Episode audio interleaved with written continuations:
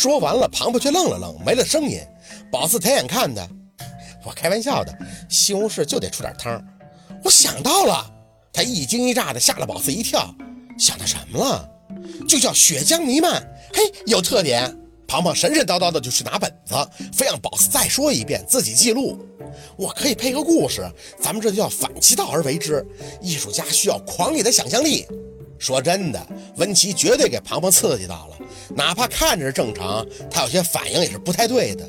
他倒是很激动，记下来这道重新命名的菜后，又指了指青椒炒肉。宝四，你说这叫什么菜？说着，他手指还不停地在宝四眼前弯曲、抓，活脱脱的就是在说啊，给我灵感。嗯，愁红惨绿，漂亮。庞庞又指向鸡爪子，那这个呢？残肢断臂。宝四愣愣地说着，你确定这菜会有人吃？庞庞却记得很嗨，放下笔，拉着宝四的手。宝四啊，你的脑洞太清奇了。我们需要有特色菜，谁都会做。但需要特点，需要背后的故事啊！我的任务就是写出故事。等等等等等，你先尝尝，我要去把这个创意告诉我编辑。宝四无奈地坐下，拿出筷子夹了一块愁红惨绿的肉，脸顿时就惨了。这个弹牙呀，扶额胖肉不是变色了就熟了啊！别说，就做厨子的潜力来讲，还真没想到庞庞有。菜半生不熟的，也就做出那一顿，但是没有发生把盐当成糖的囧事儿。单论味道，其实还是可以的。第二天早上，他就给宝四和小六奉献了一顿很完美的早餐。小六那是啧啧称奇，背地里小声地说：“这庞庞是不是受到打击后通了某种经脉，所以这就不正常上了？”他还说庞庞不正常，也对，庞庞以前那是厨房门都不进，说吃饭就叫外卖的主。可现在你再看，围裙不脱，那干的是热火朝天，整个就是一副要往出神的奔的架势。宝四没多说多问，有热情终归是好的。再说自己胳膊也伸不了那么长，工作室的事儿一天比一天忙，上午还需要坐班，下午有事儿呢又要出门看宅挑坟。虽没有门庭若市，但可以保证每一个来的事主，那都是口口相传，再借助名片、地址找来的。得感谢楼上的王姨，还有顺口庞爸家的邻居。宝四呢，虽然不出名，但来的都是信他的，没有质疑的。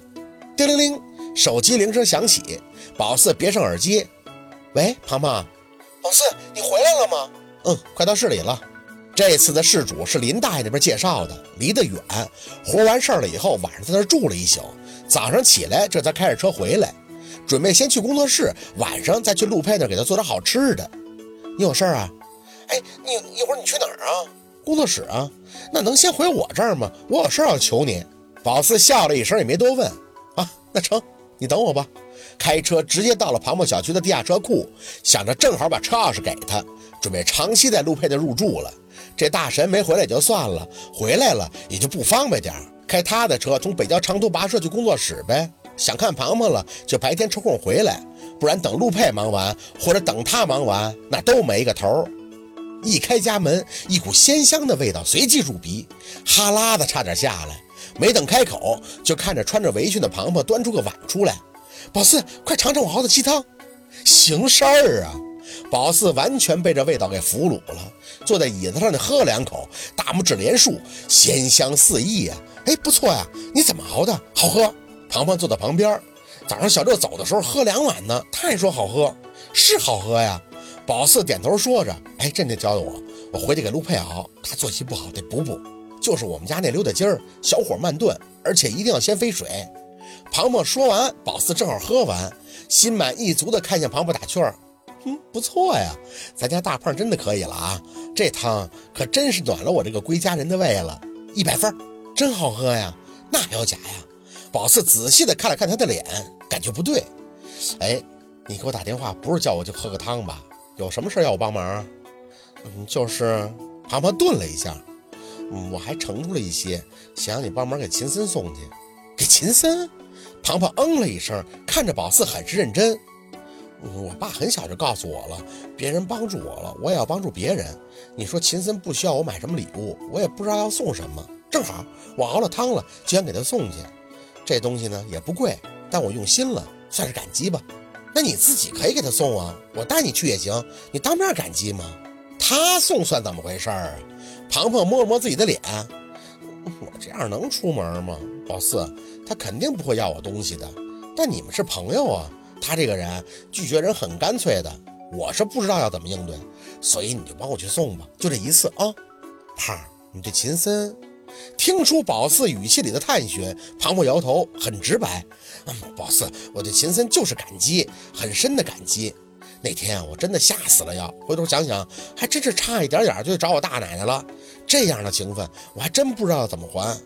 说着，他还叹出一口气。哎，从温琴那件事啊，我是明白了，不论是什么感情、友情还是爱情，都不是给自己感动的一塌糊涂，对方就接受的。我从小到大做了太多想当然的事儿。秦森这个，我想是最后一回。宝四没应声，第一次觉得庞庞成熟了许多。但是送鸡汤这活儿，宝四，你帮我给他送去吧，就说我很谢谢他，算是请他吃饭，没有下次了，好吗？如此诚恳，宝四也只能点头了。嗯，那行吧，那我就帮你跑个腿儿，只这一次啊，就这一次。庞庞应着。次数多了，人家也容易误会。我不想再搞出一些误会来啊！那你等会儿啊，我把保温瓶给拿出来，好吧？看着庞庞小跑进了厨房，宝四瞄了眼时间，也正好到了中午了，给秦森送过去，正好配午饭。摸出手机，电话拨出去，接通以后就询问他在哪儿了。要是在项目上，那正好，再让庞庞多盛出一份，一举两得了。我在家了，鼻音很重，囔囔的。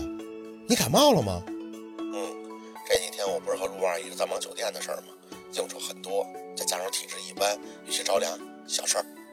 哦，那正好，庞，嘘，拎着保温瓶出来的庞庞慌忙对宝四做着口型，先别说，他不能要。宝四点头，对着电话继续开口。啊啊，那我一会儿过去吧。你吃药了吗？吃了，你不用过来，我也不是什么大病，有事儿吗？没事儿，就是看看你。不说了，挂了啊。放下手机，也是。按照秦森这性格，你要说送汤，那要等着他拒绝吧。他生病了吗？宝四嗯了一声，啊，感冒了。你的鸡汤不油腻又补身子，给他喝正好。庞庞笑笑，嘿，那就当我请他吃饭了。你等他喝完了再说是我送的，不然我怕他。放心吧，保证完成任务。接过庞庞手里的保温瓶，那我送完汤就直接去工作室了啊，晚上不回来了。明天白天我再把保温瓶给你送回来。陆二那边呢，还没给我周峰的信儿。你自己别随便出门，电话联系啊！一通交代以后，宝四就身负任务的出了门。出了小区，就先去药店买了一些常用的感冒退热药。算账的时候，又把各种维生素又买了一点，拎着袋子，这才到药房门口打车。